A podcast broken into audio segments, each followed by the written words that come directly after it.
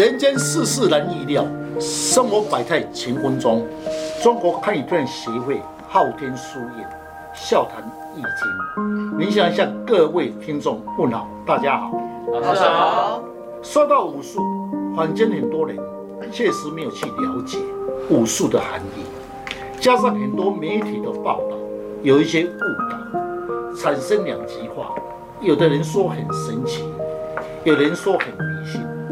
现实在民间的一些传说，让很多人无法了解，产生了一些疑问。居家风水须知，现在的阳宅风水观的概念，在风水术而言，气可以化变化成水，可以堆积成山川，可以从无化有，亦可从有化无。风水首重气，气为万物之源，气有无所不在，气可以变化万千，有聚气，有纳气，有散气，有阳气，有阴气，有实气，有虚气等等。哎，老师研究风水啊，有没有什么窍门或者是秘诀啊？可以，老师可不可以用最简单的方法？能够让听众更了解风水呢？是的，没有什么秘诀。阳宅重视在光线与空气。风水学里面分为阳宅与阴宅。阳宅的论的是我们住家的房子，四周的环境；阴宅谈论的是祖先坟墓的格局。不是哪一种都离不开大自然的法规。研究风水有五大秘诀：一水、二木、三十、四土、五行。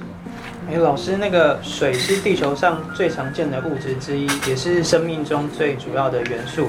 万物依赖水，这是重要的资源。那跟风水有什么关系呢？是，中国有一句话：“山东出响马，江南出秀才。”山东的山亭叫进拔高一，感应所说的人体型较大；江南平阳的体山体较矮，秀美。山形属于金体，感应所说的人呢，体型比较娇小。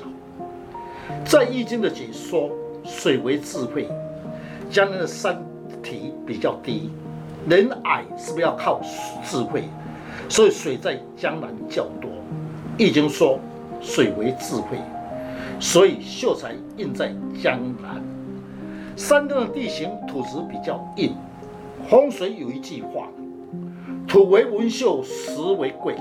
山东的土质比较硬，如石，所以武将会印出在山东会比较多。所以人家讲说，山南出秀才，山东出祥马，也就是本身的地形土质都有关系。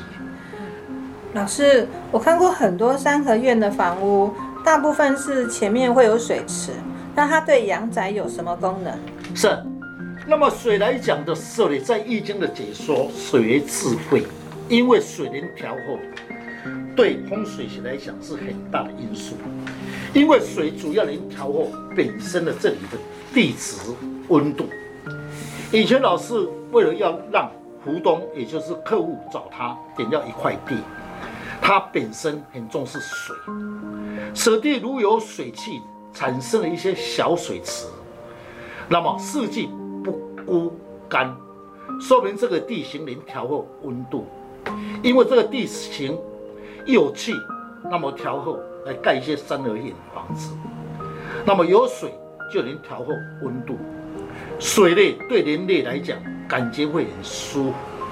相对对人的头脑会比较清晰。如果没有水，是不是智慧不开窍？所以水本身就是以智慧为首。那么以前老师讲说，你智慧，你们不会重视，后面再加一句话：水为财，大家讲到钱财就会重视。所以到现在，对，所以现在的人是不是都把水当做钱财嘛？其实水是要调和最大的功能。那老师，那如果说这此地的石头很多的话，那对风水有何影响呢？是，那我们去了解一块地本身，如果是石头比较多，那么太阳孔照，是不是容不容易散热？所以是还有产生的温度嘛？那么对住的人的身体上无法调和，人住在里面会舒服吗？绝对不舒服。所以老师傅在造此屋时必须了解，只有风才有办法散热，所以他一定了解风从哪里来比较强势。那么强势的风也会受不了，所以他会做一个水池，最大的含义就要挡住风气，其最主要是调和。此物的温度调和，这样讲的是各位可能不会了解。我们比个例子来谈，如果是前面有一个大水池，那我喊你，是不是会喊得很大声？因为水汽会把你挡住。如果是没有水，我喊你的时候，是不是一下就听到了吗？所以水可以挡住这些气流。也就是说，为什么要做一个水池？也就是看风气本身，煞气在重。那么风气在动，只有水才有办法安置治它的煞，所以才讲水。所以在以前的很多三合院房子，还是一些比较有名的房子，本身都会有这些水，它的作用主要是挡煞。所以一般的人认为是是水为财。是老师，那那样子草木对住宅的风水是不是也有影响呢？可不可以请老师讲一个案例啊，让听众更了解风水的含义？是，可以。我来讲一个案例的，那么给各位听众来了解。我记得是在夏天的上午，一位小姐邀请我去到她家，要建立阳宅风水。我还没进去屋内。我就发现到四周围的草木没有什么生气，草木有一点枯，树枝呢比较垂下。我就对吴小姐说：“你是不是长期的感觉精神很差，事业上工作没有起色？”老师，怎样判断是不是跟四周的环境草木有关系？是的，吴小姐说：“老师，你是怎样断出来的？”这时，吴小姐的口气有点惊讶。其实并不是我很神，而是研究风水多年来的经验，自然可以从房屋的四周围的环境来判断一些事情。我们都知道，风水最讲究是气，因为一间房子的气不好，住在屋里面的人也跟着倒霉。如果住在有气的地方，平稳的环境中，当然，对住的人有个好的环境，住宅人就会要稳重，相对运势也会来得好好运。所以由草木来判断，如果草木枯了，代表这个地方是不是太干燥了，没有水气？人类是不是要要有水要有气，才可以调和嘛？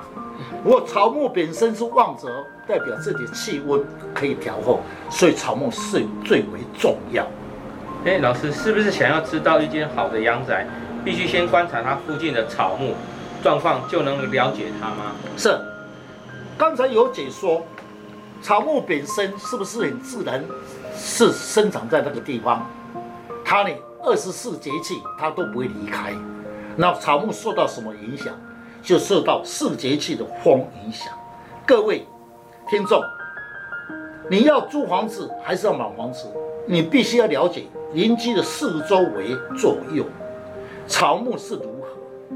若是草木无朝气，代表这里的气就是无磁场，就是死气沉沉。若是四涉及四周的草木不错，那么代表这个草木本身会带动这个四周的环境是好的生长。草木生长状况好，代表这里的磁场就好。所以在以前的老师傅要规划一间房子，或是观察一间房子，他必须要先了解四周的环境，以草木来做参考，所以才有一句话：看草木就知道你家的磁场宜好坏。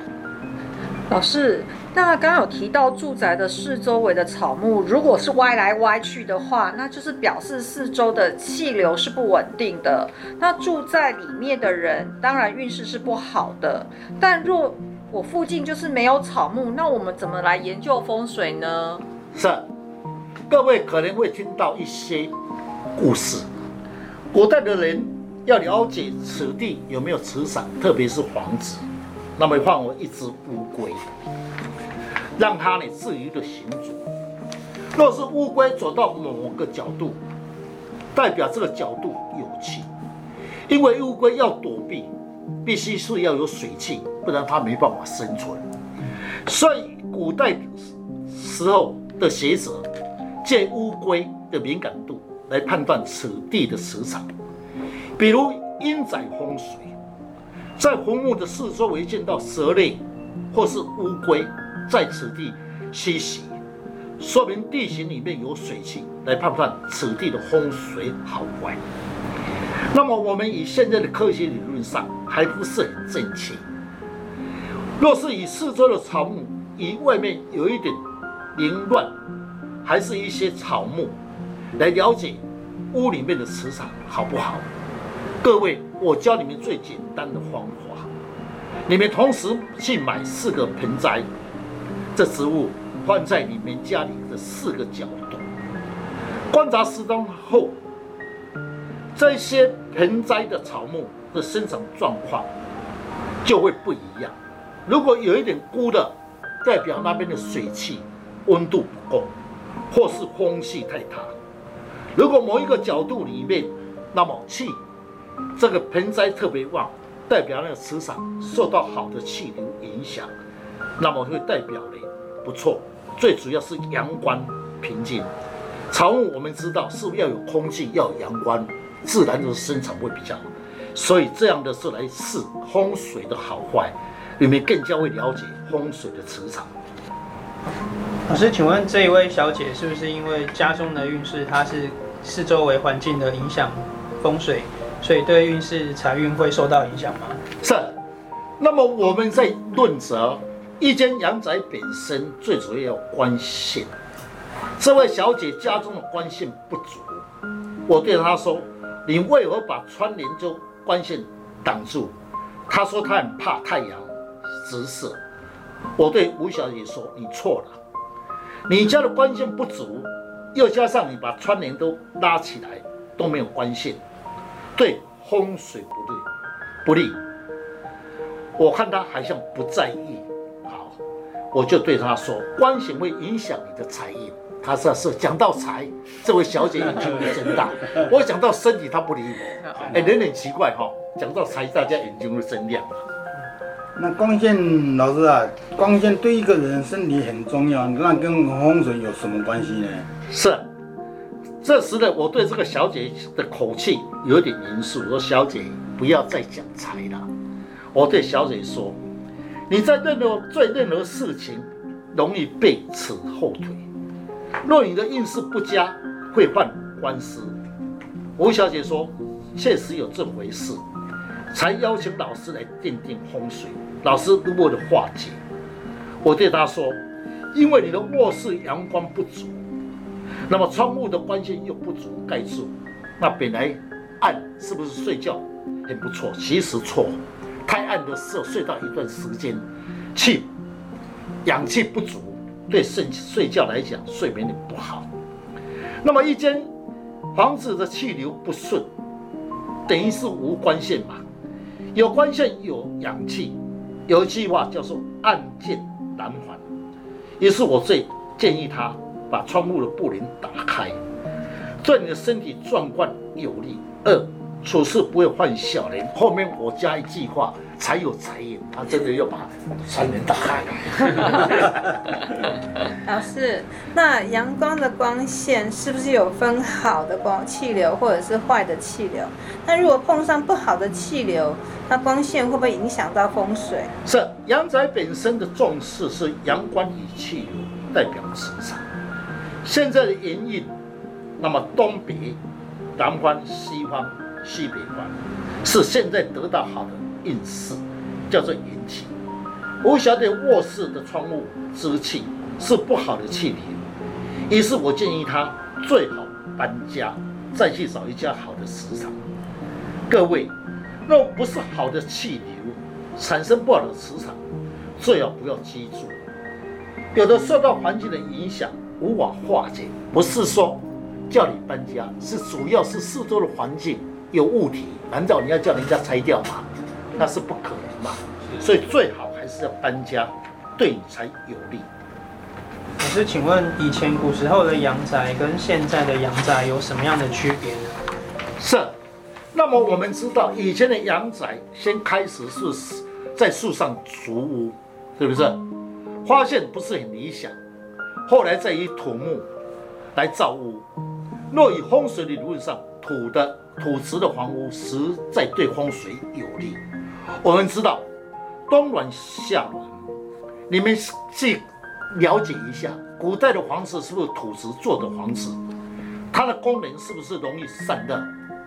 那现在我们本身是不是 IC 结构，那么不够散热？是不是？现在是回家热的时候把冷气打开嘛？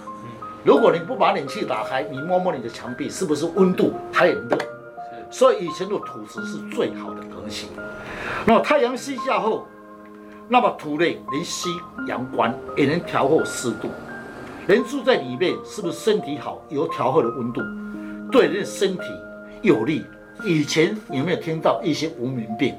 现在的是病越来越多，癌症哪一大堆，是不是？是就是什么？里面住的人调后没有办法顺利，是不是？都是靠灵性嘛。对。然后以前你呢？以前人讲说有什么癌症？连听都没有听过，因为以前是土做的、木做的，它可以调后里面的建筑物。老师，那么现在这个水泥建筑物啊，以风水的角度来看，会影响吗？是。那么以风水的理论上的时候，确实会有影响到。以前的建筑物，到哦，不是以前，现在的建筑物来讲，大部分是水泥、钢铁的结构。对防震确实有效果，但对风水来讲不是很理想。因为古时代的住宅是不是木砖土本身的质有毛细孔，现在 IC 结构没有 IC 孔，那我们砖土是不是有毛细孔？毛细孔的时候，它可以什么吸这些自然的气，可以自然的调和。而现在的水泥墙无毛细孔，无法调和，当然对人类。住在里面不适合，人类最主要是要有气流、通啊，气候跟着大自然来调和，那么随着节气是循环，对住的人才有帮忙。所以土、则、木、砖是对建筑物是最有利的风水的建筑物。老师，那我们现在在都市里面啊，高楼啊都是帷幕啊、钢筋啊、水泥墙的方式啊，那我们这样子怎么来判断风水的好坏呢？确实不像以前，以前的时候砖有点湿，是不是会黑色的？嗯，对。那么土，那么被风侵，是不是土石会裂开？是不是？现在的时候的墙壁，那么墙壁撞惯的时候的磁场确实有关系。各位，你们要详细看，现在的时候办公大楼是不是多一些维护墙？那看也看不到，对，其实看得到，是大家没有去注意到。你看，他一个礼拜如果没有去把它光明去洗那个维护墙，是不是很脏？都会有灰尘。灰尘，那灰尘就是卡住了，嗯、啊，是不是黑色的？嗯，这就是水气。哦，要详细的去看，其实也看得出来哈、哦。那么呢？三仙来讲的时候呢，对人类来讲是不好的格局。那么我们呢，可以用手摸看看，特别是大理石。各位，大理石的时候，你们要详细把它看。大理石不是天气好的大理石是白色的。嗯。如果天气不好有水汽，大理石是发亮的，因为那大理石会吸水分。所以有人不知道说，我家大楼的大理石发光，那不是发光了，各位啊，那是水汽太重啊，是不是？那不是天气好，是大理石白的会发光嘛？就不会发光嘛。所以有一些建筑物，身为风水人要去了解这些道理，不要看到人家这个花冠，就是人家讲花冠也花冠，那是水气太重。我现在了解了，为何老师说一水、二木、三石、四土、四土五行，也就是代表四周环境的变化，与风水有密不可分的关系喽。是，风水的原理确实离不开五个字：一水、二木、三石、四土、五行。一水则在风水很重视此地的地形，那么以前老师先观水孔。如水的温度，其水流是静的为吉；若是水是寒冷、刺骨、不佳，对住的人居家是不利。二则叫做木。入山先看树头，树木直直来判断忌气。如果四肢斜歪，说明这里的风气很乱，气乱不适合住家。三则石头，风水的原理，石为贵，土为秀，无石无贵。石多乱，住的人必须急躁，不适合住家，因为石头不能散热，那么会影响你的情绪，你的头脑，当然就会容易发脾气。四则土，土人带万物之母，土无万物，虽无法生存。三瓦家以土为文秀，那么乱世之中土为贵，土有软土则代表这里地形的人，那么文秀文彬；土硬则代表这里的人比较个性比较强势。五则叫做五行，我们知道五行里面叫做金木水火土，如果有三行者的物体配合四周的环境。可以断出此地印出人的格局的人物，那么就看山形的变化就有差别。所以有一句话：山破人凶，山秀人秀。是，那我大概了解了风水的含义，最主要是利用散热跟温度的调候，配合四周围的物体，也就是大自然的逻辑来看这样的一个风水，是吗，老师？是的。所以风水重视的是四周的风气的通流、阳光、空间，来带动空间的流对。各位听众，虽然讲了几分钟的这些风水道理，各位可以应用到我们生活里面，让你们知道一些判断的思维。最后，感谢听众朋友，更能了解五术的应用，对我们平常的生活上。增加一些资讯。中国抗战协会昊天书院祝大家平安。谢谢老师。